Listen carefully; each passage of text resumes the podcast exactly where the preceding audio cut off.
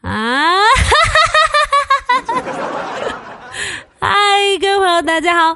您正在收听的是睡着都能把你笑醒的一千一笑，我是美丽又头脑吹牛不打草稿的饼干。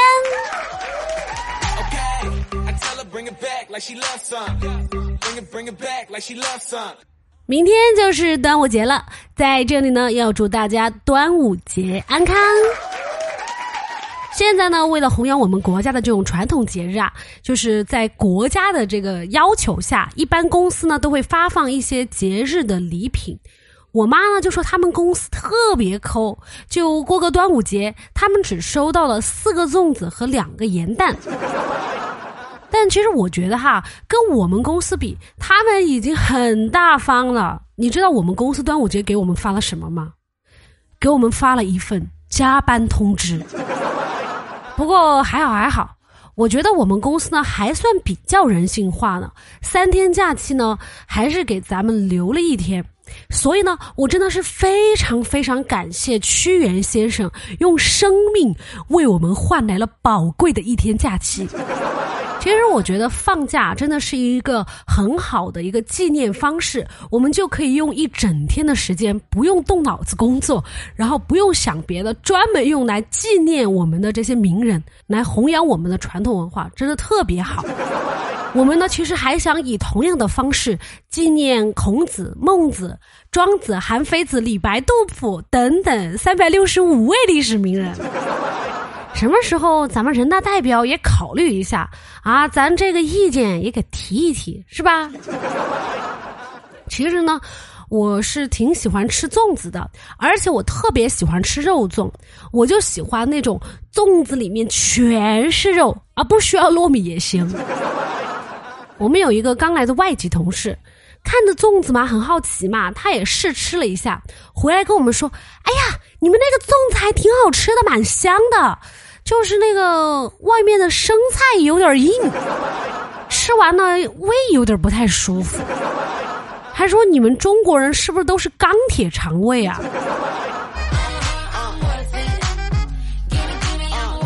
你说这高考结束才没几天，各地呢才刚刚开始阅卷，分都还没有出，现在微博热搜大家都在讨论学什么专业了。古时候说男怕入错行，现在我们姑娘们啊也怕入错行。我身边有一位朋友，她是学刑侦学的，结果一个阿姨让她帮着收集她老公出轨的证据，完了还拉着她一起去帮他抓小三。我那些学会计的朋友说，每天数着票子，却没有一张是自己的，真是拿着卖白菜的钱，操着卖白粉的心。我们隔壁邻居的小孩今年刚好毕业，他想去学物流管理，结果他妈拿着鸡毛掸子追了他两层楼，说干外卖的小哥太辛苦了，还不挣钱。你要是敢去学这个，我非打断你的腿！怎么跟他解释都不听，就认定了物流管理就是送外卖的。像我们干设计的，工作核心内容呢，就是要服务好甲方。甲方说他要五彩斑斓的黑色。你做不出来，就你水平低呀。说起来呢，也没有什么特别好的专业，只要最后不创业啊，都是给人打工。老板问你说你是通信专业毕业的，你说是的，老板。嗯，那行，你帮我跑一趟营业厅充下话费。你说老板，我可是研究生毕业。哦，搞研究的呀，那你再帮我研究一下哪款套餐比较划算吧。有个朋友去相亲，问他说：“你是什么专业的呀？”他说：“哎呀，这个专业啊，可是会让你们女生眼前一亮的专业。”哎呀，女生很开心嘛，说：“啊，你是不是学服装设计的呀？哎呀，以后是不是可以帮我搭配搭配衣服什么的呀，把我弄得美美的？”然后他说：“哎，不是，那那什么专业能让我们眼前一亮啊？电焊。”你就说这亮不亮？所以说呢，不管你学什么专业，你都得干一行爱一行，三百六十行，行行出状元，是不是？所以呢，还是祝愿各位同学都能够选到自己心仪的专业。毕竟呢，进入自己喜欢的领域是不一样的。就好像跟你喜欢的女神在一起，就算被她骂了，你也觉得哇，她的声音好好听，是不是啊？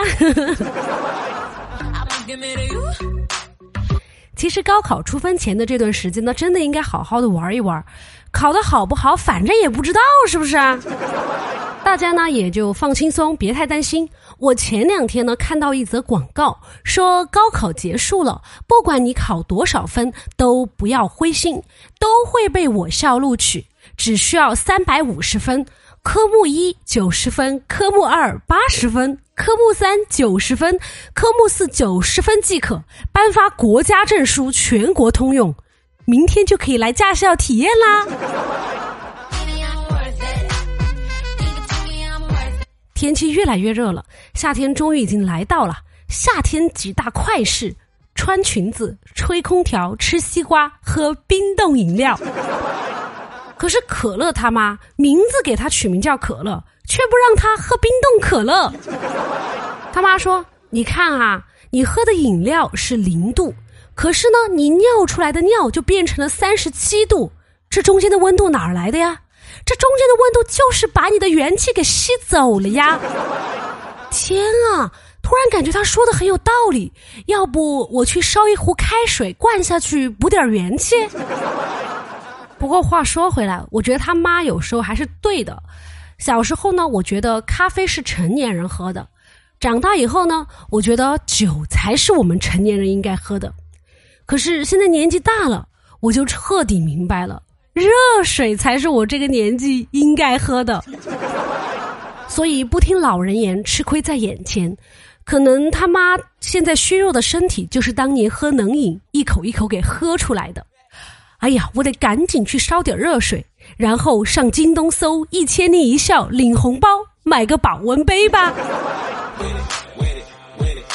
其实说喝热水这事儿啊，我其实真的是深有体会的。主要是我工作呢，最近真的非常的累，身体也很疲惫，确实呢需要多喝热水来缓解一下。除了身体呢，我的精神也特别需要放松，所以呢，我一般呢是通过玩游戏来缓解自己的精神压力。结果那天啊，我上班我就摸鱼，我就登录那个摩尔庄园去玩。我在摩尔庄园里面呢，去偷我们老板家的菜，结果。当场被逮住，老板正坐在他们家悠闲的钓鱼，我能怎么办？我只能硬着头皮去给他所有的地浇水。这个故事告诉我们，工作要认真，别以为玩游戏可以逃避现实，可能你到了网络中还是得服务老板。今天芳姐带着她女儿小小芳去打针，打完以后，小小芳哭了，说太痛了，然后呜呜哭着鼻子说：“嗯，这都多少年了，还没发明出打不疼的针，这简直就是人类文明的耻辱。”怎么说呢？我觉得小小芳这小孩儿真的不是一般人，这个耻辱恐怕就由你来改写了。我还记得上次他问他爸说。爸爸，为什么只能说女儿像爸爸，不说爸爸像女儿呢？他爸爸说：“那你觉得是先有爸爸还是先有女儿啊？”嗯，当然是先有女儿后有爸爸了呀。你看啊，妈妈生了我以后，你才成了爸爸。不得不说很有道理，无法反驳。我已经想好了。明天的那一天假期呢，我要在家里面好好的宅一整天，什么也不干，就吃吃睡睡玩玩。唉，只可惜又是一个孤独的假期，不知道什么时候才能遇到我的灵魂伴侣。在这个世界上，那个和我高度契合的灵魂伴侣确实存在，但是我们这辈子都不会碰到对方，因为我们在不爱出门这件事情上也高度默契。